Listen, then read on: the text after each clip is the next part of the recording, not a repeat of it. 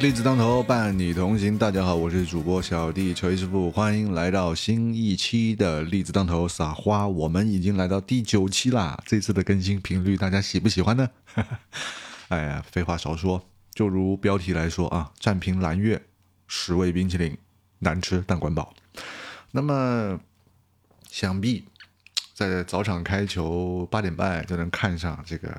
英超榜首大战的，对于无论是利物浦球迷，还是曼城球迷，还是中立球迷来说，都是一件非常开心的事情啊！除非那天被堵在了啊，不是，也不是，也不是堵在吧？那天应该都没啥事儿啊，应该都能在家看球啊，除非不是核心球迷啊。那么那场比赛呢？说实话，就是呃，精彩也不精彩，这比分也不大。呃，如果把这两队换成别的球队来看的话，就是一场非常稀疏平常的英超比赛呗，对吧？那很可惜，不是稀疏平常的英超比赛，他们是榜首的大战，结果两队球队战平了啊，让阿森纳在后半夜就是后来居上，一比零布伦特福德，现在是呃英超榜首啊，阿森纳又能过一个快乐的圣诞节了啊，非常开心啊。那么。这场比赛呢，呃，首先大致的跟大家讲一下红蓝榜嘛，就是红黑榜嘛，就是利物浦球队的红黑榜。第一名，我觉得最好发挥最好的就是，当然是阿诺德。阿诺德发挥的非常优秀，非常的出色。首先他是没有被多库打爆，他防住了多多库所有的外线突破进攻，放内线，放内线让这个马蒂普进来协防。虽然很辛苦，虽然让马利普跟范戴克处理的非常辛苦、非常累，包括马利普的两只脚，大家看到后半段啊，都已经打结了，知道吧？就是两只脚已经不听使唤了，但是还是没有让多库出现任何的非常有针对性的这种进攻或包括助攻进球都没有，把多库锁死了。多库是这个赛季曼城的版本答案。非常优秀的一名球员，他我觉得他是集合了什么？集合了当年，呃，斯特林，还有这个这个这个这个这个萨内，集合了这两位球员是于一身的非常优秀的能力是什么？就是前场串联，他比贝席的位置还要更靠前，他是一个超级套边的球员，他是一个呃突破能力。还有过人能力，还有就是加速度这一块我觉得英超都有点吓人的一个球员多库啊，这个球员非常非常非常的不错，但他很可能不是一个超级球星，他是一个体系体系型的球员，他是一个特别适合这套曼城打法的一个体系型球员，他不会成为大腿，但是没他也不行啊，这是我对于多库的一个定位。那么这场比赛，呃，阿诺德他的防守啊，我们就不说，做得非常好。包括在本方持球的时候，他可以大步流星的回到中场，参与一个呃，就是长传调度和作为一个中场出球的一个呃备选线路，并且啊，我们要看到曼城他是主打三后卫，然后现在都是主要的，包括上个赛季斯通斯。呃，从后卫线上提到后腰，跟金多安打双后腰。这个赛季是什么？是，呃，这个这个这个罗德里，罗德里搭一个中后卫。现在搭的是阿坎吉啊。但是罗德里跟阿坎吉，包括罗德里跟斯通斯这样的配合，其实在英超来说是超级超级丰富的一一一一一一个后腰配后腰的配置。我自己认为啊，那么为什么曼城打成这个样子？但是上场上上一轮还是四比四被切尔西绝平了呢，因为切尔西在前场有一个人，就是加拉格尔，加拉格尔有一个非常老鼠屎的这个这个这个属性，就是他太他妈能跑了。利物浦现在缺少一个这样的人，为什么这场比赛利物浦上半场被曼城打成那个样子？虽然说没丢球，但是我觉得很狼狈啊，因为阿诺德提到前面去之后，利物浦实际上也是打了一个。甚至你可以说是双后卫吧，只有范戴克跟马蒂普拖后，没有人拖后，没有一个三个人拖后，所以会导致利物浦的整条防线是没有一个纵深的，两个人守最后倒数第二条防线，有什么？有三个空是谁？包括马蒂普跟范戴克的身后，和最危险的就是马蒂普跟范戴克的中间，没有人盯这个中间。如果你是三后卫，你至少有一个拖后的出球后卫，包括一个阻截者。一定会有。曼城现在做这个事情的人就是那个呃迪亚斯啊，是叫迪亚斯吗？呃，鲁本迪亚斯嘛，对，鲁本迪亚斯是干这个活的。阿科也可以干这个活，因为阿科的防守覆盖面积很大啊。利物浦没有这样的人，所以这场比赛第一个曼城的。的进球啊啊，哈兰德的进球就是什么？就是阿科在边路有一个非常神仙级的神龙摆尾，切进来之后一个传身后，呃，哈兰德就打了马蒂普和范戴克的身后。其实那个时候范戴克的责任更多，因为范戴克没有盯住从这个范戴克面前，也就是范戴克的左前方插进来的哈兰呃哈兰德，这件事情其实是范戴克的锅。所以范戴克在进球之后有抱头痛哭的那个表现啊，就是我觉得范戴克这场比赛算是利物浦比较差的一个表现，虽然还没有大祸酿成大错，但是他表现的不好。那么一红一黑已经说了，第二黑应该是阿里松，阿里松有点小伤，现在大家都已经知道了。包括欧联杯没有上场，是因为阿里松有小伤。他这场比赛呢出现了几次的就是开球滑倒啊，也有可能是什么曼城浇水浇的比较多，这一点很阴森的，知道吗？这个事情很有可能发生的。第二个是什么？第二个是，呃，阿里松可能在面对对方阿坎吉的几次。定位球进攻的时候，阿坎吉对于阿里松的骚扰，造成了一定阿里松的这个心浮气躁。那么阿里松因为这样的心浮气躁，并并且打曼城是很难让阿里松完全出来当为当一个出球型门将去打的。你自己看吧啊，几乎只有在呃本方比较长的回传球，阿里松才会冲出去大禁区之外，很多时候还是留在禁区里面的，因为他知道曼城的反击的启动速度有多快。那这个点是阿里松比较忌惮的地方。那么第二个踢得好的是谁呢？第二个踢得好的，我个人认为是齐明卡斯。齐明卡斯现在有点神一场鬼一场的了。欧联杯那时候打那个叫叫叫叫叫。呃，图鲁兹吧，图鲁兹打得很差嘛，对吧？那场还有还有失误，还有啥的，哎，反正就是各种被打成筛子。但是你看现在，齐米卡斯这段时间打首发，我自己认为他是合格的一个首发球员，合格的。他的防守补位，他的这个内部插上的斜长传啊，其实我觉得都不错啊，都不错。当然只能将将够用，他肯定是替代不了全胜体的罗伯茨呃罗伯逊。但罗伯逊今年二十九岁了。肩膀脱臼非常久，一个大伤。这个伤不是说随时随地就能回来的啊！我估计回归也得是这个月月底到明年年初才能所谓真正的回归回来啊！所以呃，还得看一下他到底会会会怎么说会怎么样啊？到底会怎么样？那么再说一个黑吧，再说一个黑就是我个人觉得麦卡利斯特踢的不好。对我个人觉得麦卡利斯特踢得不好，呃，老生常谈，我觉得他还是不适合踢六号位，他就是不适合，没有别的，他打六号位非常辛苦，大家也看得出来，包括谁？哦，对对对，我应该好了，大家忘记我批评麦卡利斯特好吗？呃，有一个人更值得批评，那就是琼斯，柯蒂斯·琼斯啊，为什么琼斯是一种，他有点现在有点球盲过滤器了，琼斯，他好像跟。优秀的队友搭在一起，他就是拉垮的那个；他跟拉垮的队友搭在一起，他就是 carry 的那一个。你看他上半场的表现，他就不适合打中场，他就让我觉得你就不适合打中场。传球线路也传不明白，这个倒脚也容易被人抢断，上去上去所谓的补位封堵。那曼城打三后卫，中间哐当四个人。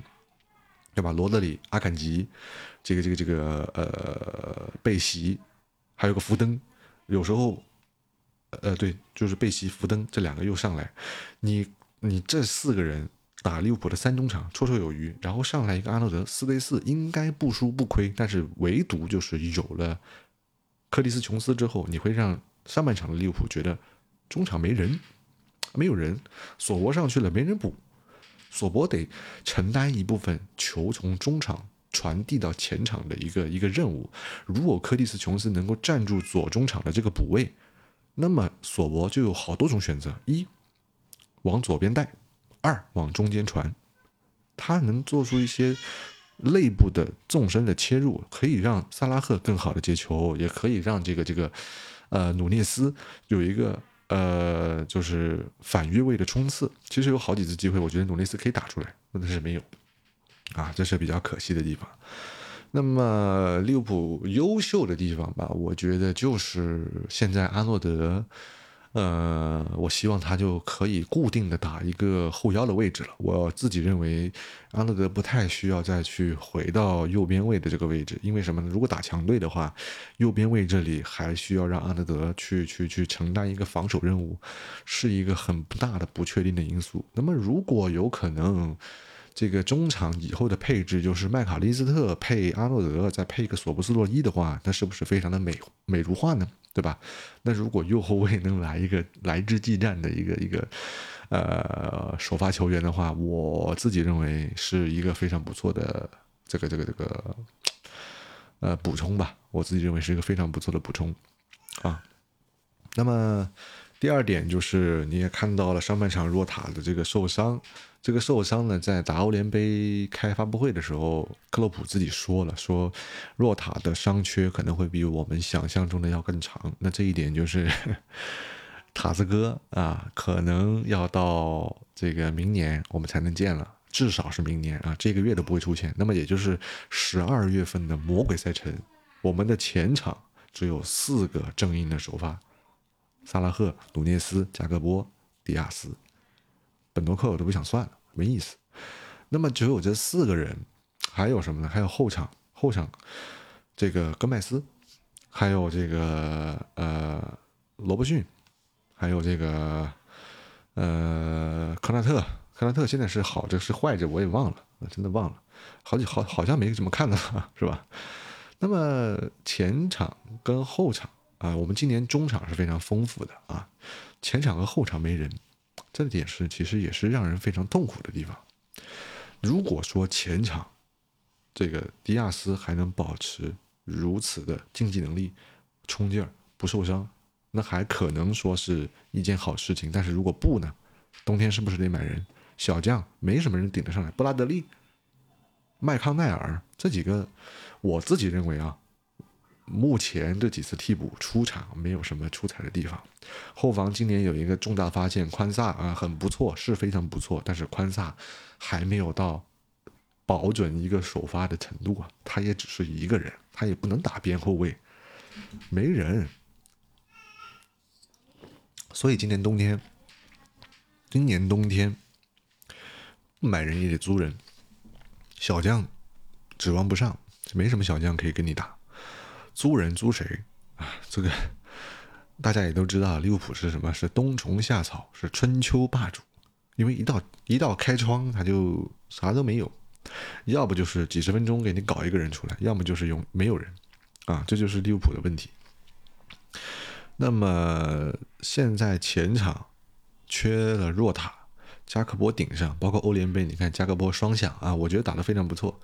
加克波如果啊，我也是说如果，我真的是求爹爹告奶奶，能不能让努宝打一下左边锋？能不能让努宝成为左边锋的答案，让迪亚斯成为替补骑兵？我现在甚至觉得迪亚斯作为替补的冲击能力要比努宝强，因为什么？努宝太容易被人从中路针对了。虽然努涅斯是一个右脚将。他打左边要内切，有点辛苦，有没有可能一定程度上我们变成四变成四二四呢？啊，我们既然都已经在打什么打阿诺德前置阿诺德打四二四，最左边放一个，比如说埃利奥特，埃利奥特、努涅斯、加克波、萨拉赫，然后中间索博跟格拉芬贝赫或者是索博跟小麦，阿诺德前提后面。让这个谁让，呃，齐米卡斯稍微拖后一点，不用太上，让更多的让这个埃利奥特去负责左边锋的一些呃衔接任务，或者是什么是埃利奥特跟呃索布斯洛伊频繁的换位，让索布斯洛伊套边上去。我觉得这个虽然说这个这个想法很大胆，但是不是不可以，四二四是可以一定程度解决。如果说塔子不在，利物浦前场无人可换的问题。埃利奥特出身就是边锋。对不对？哦，然后关于克里斯琼斯是不是还能打十号位或者是攻击型前场这个问题，我们不用再讨论了。我不知道，我也不知不是很期待他还能去打一个攻击型的的的的作用。我更多希望他能够就成为一个老老实实的中场的一个候补球员，是很重要的啊，这一点很重要。四二四，希望是答案。希望下个月，也就是现在啊，这些非常非常非常密集的赛程，能够有一个好结果啊。后面非常多的比赛啊。那么欧战现在已经是确定是头名出现了，四比零就炒了林茨，很难说啊。这是利物浦现在主场这个这个主场的这个主场的这个战绩啊，我觉得已经非常非常牛逼了啊，主场。我先看一下，热刺那场应该是主场还是还是客场？我忘了。我先看一眼啊，热刺的那场好像是个客场，没错，热刺那场是个客场。所以说利物浦的主场比赛，你看看都有多少场没有输过了啊？跨赛季的多少场没有输过了？所以说，接下来利物浦主场的比赛，如果这个赛季十二月份，我个人的一点。小预测，如果想要保住十二月份胜多输少，有一场比赛，有一场主场，他得输，而且我希望这场比赛输的早，输的早一点，他得输一场主场的比赛才比较合理。那么输给谁比较合理呢？我个人认为，水晶宫啊，水晶宫还是客场，那。那他的主场比赛输可能就得输富勒姆了，我不知道会不会乌鸦嘴啊。富勒姆踢利物浦的这场主场比赛，其实就是紧接着的两天后吧。那两天后的十点钟，礼拜天踢富勒姆。那么这场比赛，其实我啊，我说到现在还有个问题没有讲，就是克洛普太透支萨拉赫了。已经基本上可以确定出现的第五轮、第六轮的欧联杯，还在让萨拉赫打首发。本多克在干嘛？到底在这些你这些小将、你这些球员，你能不能轮换一下呀？进一个、进两个，让他休息吧，好吗？就是我觉得不用太担心，而且像这个赛季，现在现在赛程这么紧密，两条线。四线作战，然后前中后都有伤员，都有伤兵，你是不是要放弃一条线？我们利物浦现在不算是一个兵强马壮的时候，对吧？那么接下来今天，呃，打完了这个林茨，马不停蹄啊，真的是虽然也是主场比赛啊，但是马不停蹄就要去备战下一场了。也就是说，今天打林茨的这套阵容，四十八小时以内要打第二场，你觉得？有没有可能输球？很大概率。富勒姆，富勒姆上一场比赛什么时候？你自己看一下。富勒姆的上一场比赛是二十八号，他有整整一周的时间休息。啊，所以说，敬请期待吧。啊，如果十二月份要输球，我希望先输富勒姆，后面还有好多人要打西汉姆、曼城、呃曼联。这些都不能输，还有老对手水晶宫，水晶宫的主场你能输吗？别输，好吧，玄学一点啊。今天就聊这么多，呃，看完球再说吧。呃，希望我能保持这个更新频次。先这样了，再见大家。